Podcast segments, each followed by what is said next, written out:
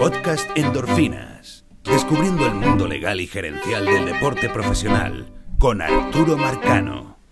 Y bienvenidos a esta dosis de refuerzo complementaria, un booster shot como, como el del COVID, mm, en relación al, al episodio de endorfinas más reciente que grabamos hace un par de días. Hoy esto lo estoy grabando el 16 de noviembre a las 9 y media de la mañana.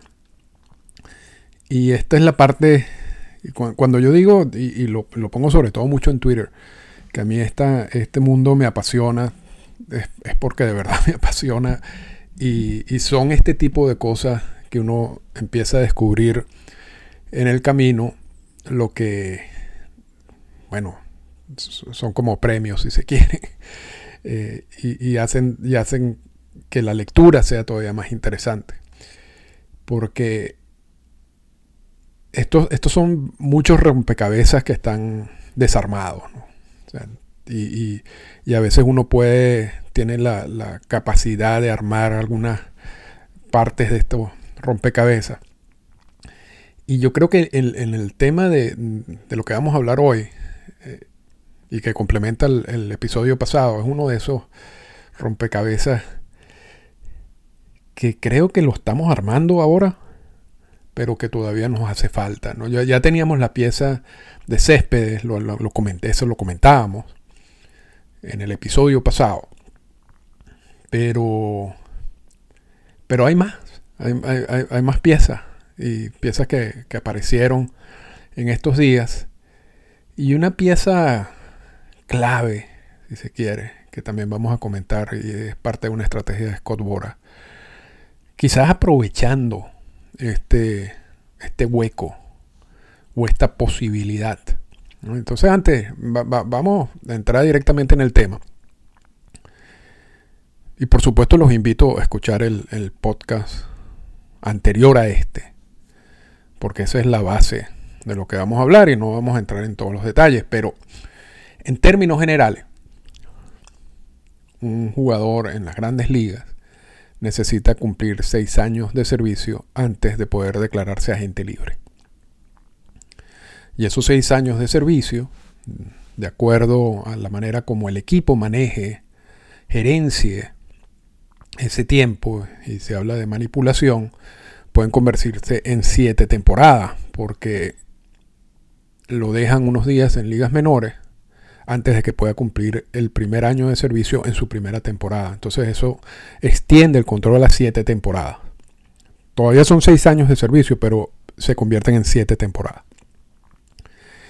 Y hablamos la semana del episodio pasado sobre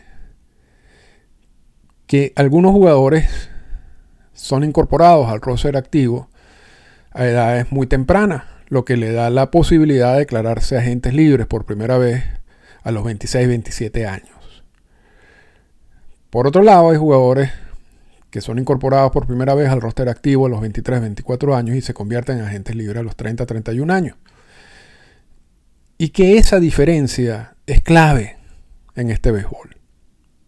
A la edad en que tú te declaras, que te puedes declarar agente libre.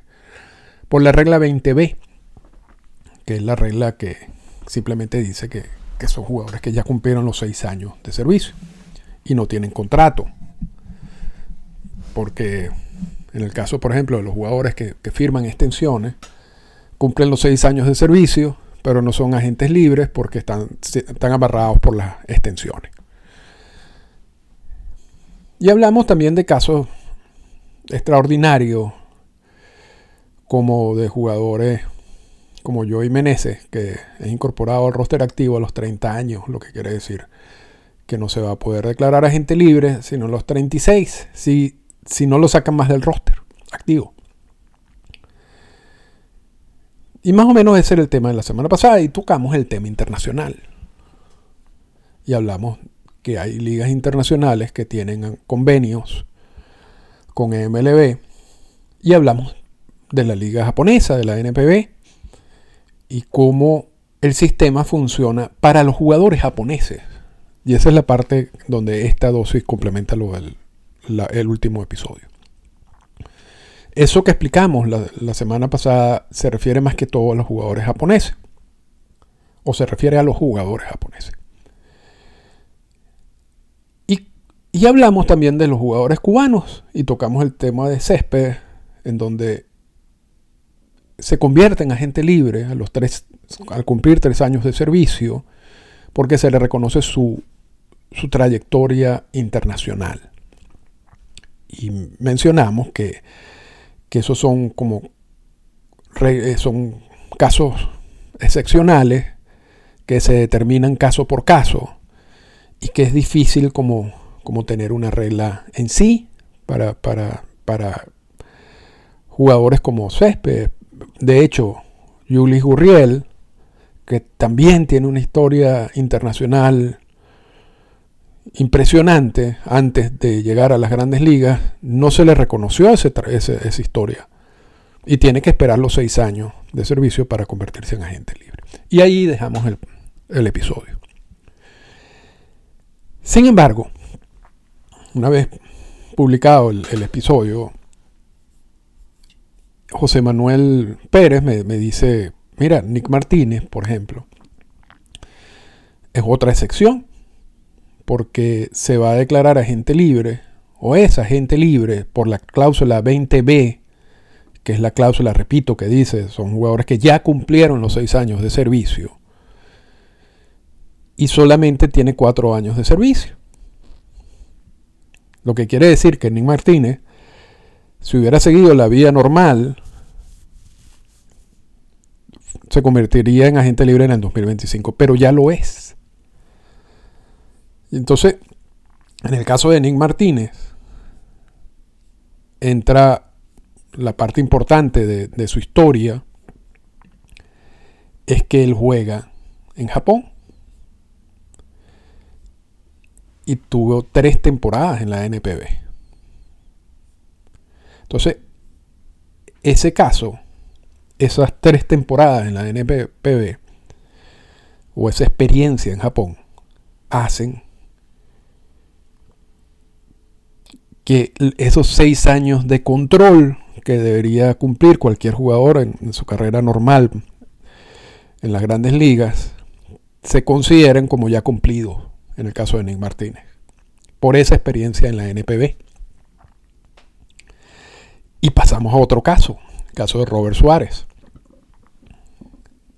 También Robert Suárez, de cumplir con el proceso normal que se le aplica a todos los jugadores de los seis años de control, se convertiría en agente libre en el 2028.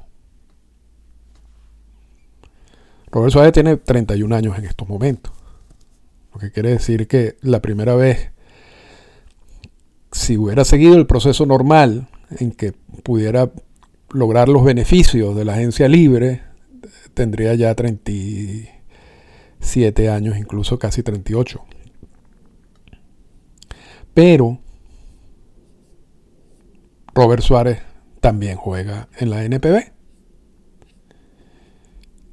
Y está allí por cinco temporadas. Entonces ese tiempo también se le considera en el cálculo y se le da la excepción. Y entonces Robert Suárez es un agente libre según la cláusula 20B, como si ya hubiera cumplido los seis años de, de servicio. Y pasamos a otro caso, que es un caso que yo considero mucho más interesante, porque Nick Martínez y Robert Suárez por lo menos tuvieron una actividad, si se quiere, amplia en la NPB. Pero este es un caso todavía más interesante, que es el caso de Chris Flexen. Y Flexen, que tiene 28 años, y que sería agente libre de, seguir el proceso, es un lanzador de los marineros de Seattle. su proceso normal sería en el 2027, cuando se convierte en agente libre. Flexen juega en Corea en el 2020. Una sola temporada. 100 innings en Corea. Y eso, cuando él firma de nuevo con Seattle, después de esa experiencia en Corea, se llega a un acuerdo con la aprobación, por, eh, obvio, de, de, MLB y del sindicato, para que Flexen sea agente libre la temporada que viene. Y eso lo dice John Morosi en uno de sus tweets. Entonces, a diferencia de Martínez o de Suárez, Flexen lo que tuvo de experiencia en Corea fue un año. Y ese año le basta para convertirse en agente libre sin estar ni cerca. Flexen lo que tiene son dos años de servicio acumulados en estos momentos. O sea, tendría tres años de servicio. Y ya se declararía agente libre. Entonces, e, es obvio que hay como un hueco, ¿no? Lo que llaman los, los gringos un loophole en esta regla. Que es algo interesante para los agentes, ¿no? Porque es mucho más rápido convertirse en agente libre si vas y tienes una experiencia de un año, un par de años en Japón y luego regresas a las grandes ligas. A tener que estar todo ese tiempo, todos esos seis años de control con un solo equipo. Además, bajo las circunstancias y la presión que implica estar en un roster de 40 en estos momentos.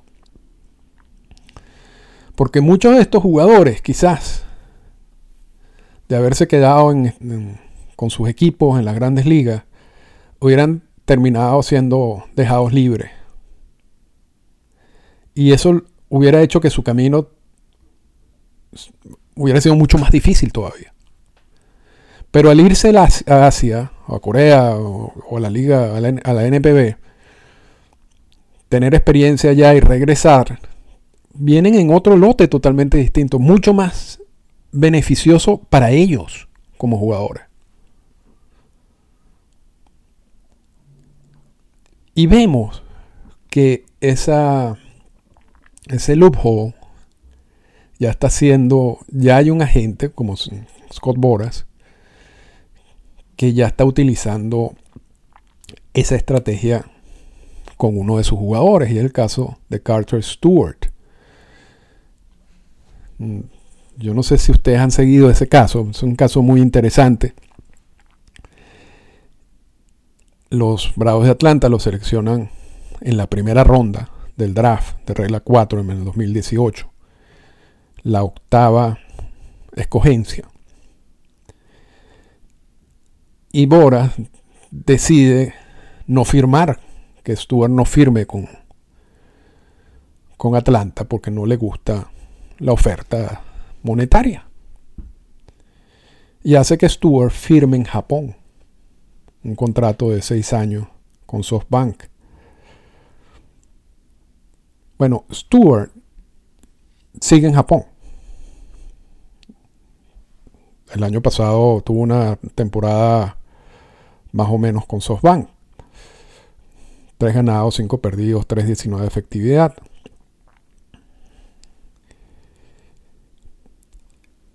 Stuart firmó por seis años en Japón. Y ya tiene tres años allá. Y Stuart tiene 23 años. Aquí el asunto con Carter Stewart, y lo estamos diciendo de una vez, repito, un 16 de noviembre del 2022,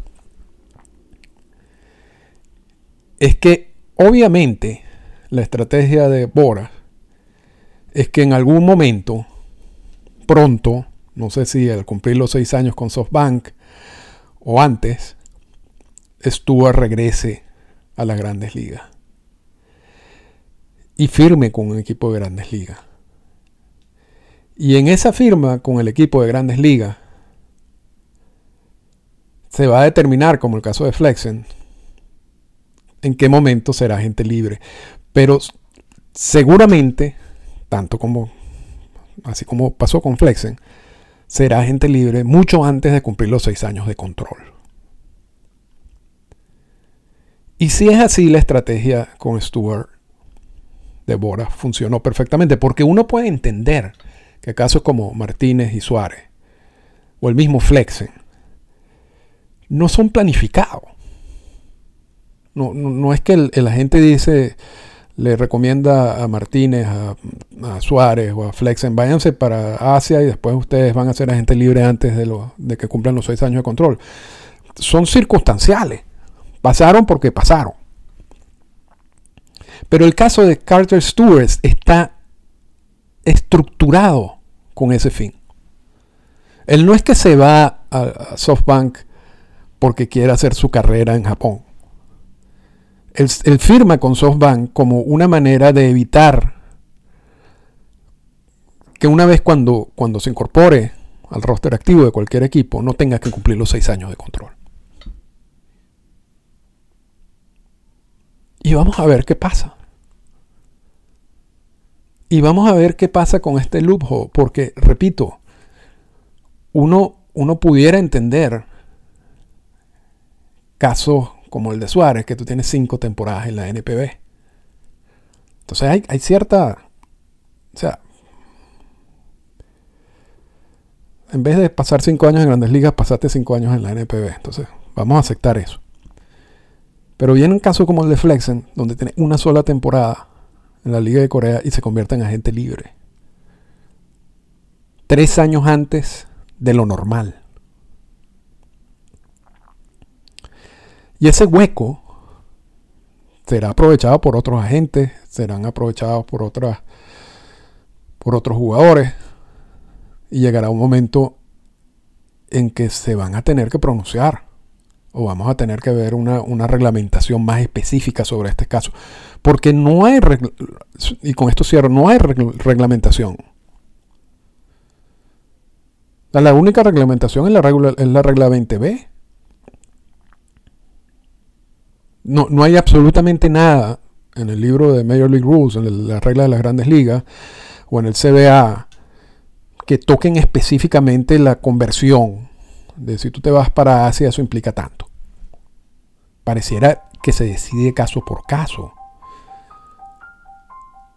Entonces, vamos a ver, eh, esto de los últimos episodios, este es el que más me ha emocionado porque realmente son cosas que yo también estoy aprendiendo y son, son huecos interesantes que hay en las reglas.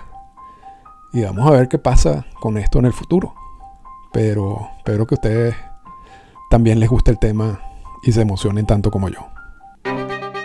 Esta fue una presentación del podcast Endorfinas. Para comunicarse con nosotros, escríbanos a las siguientes cuentas en Twitter. Arroba Arturo Marcano y arroba Endorfinas Radio.